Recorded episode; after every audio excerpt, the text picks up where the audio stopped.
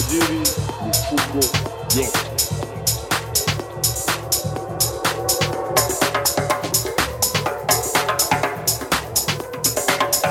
Sio wananchi wetu wapate shida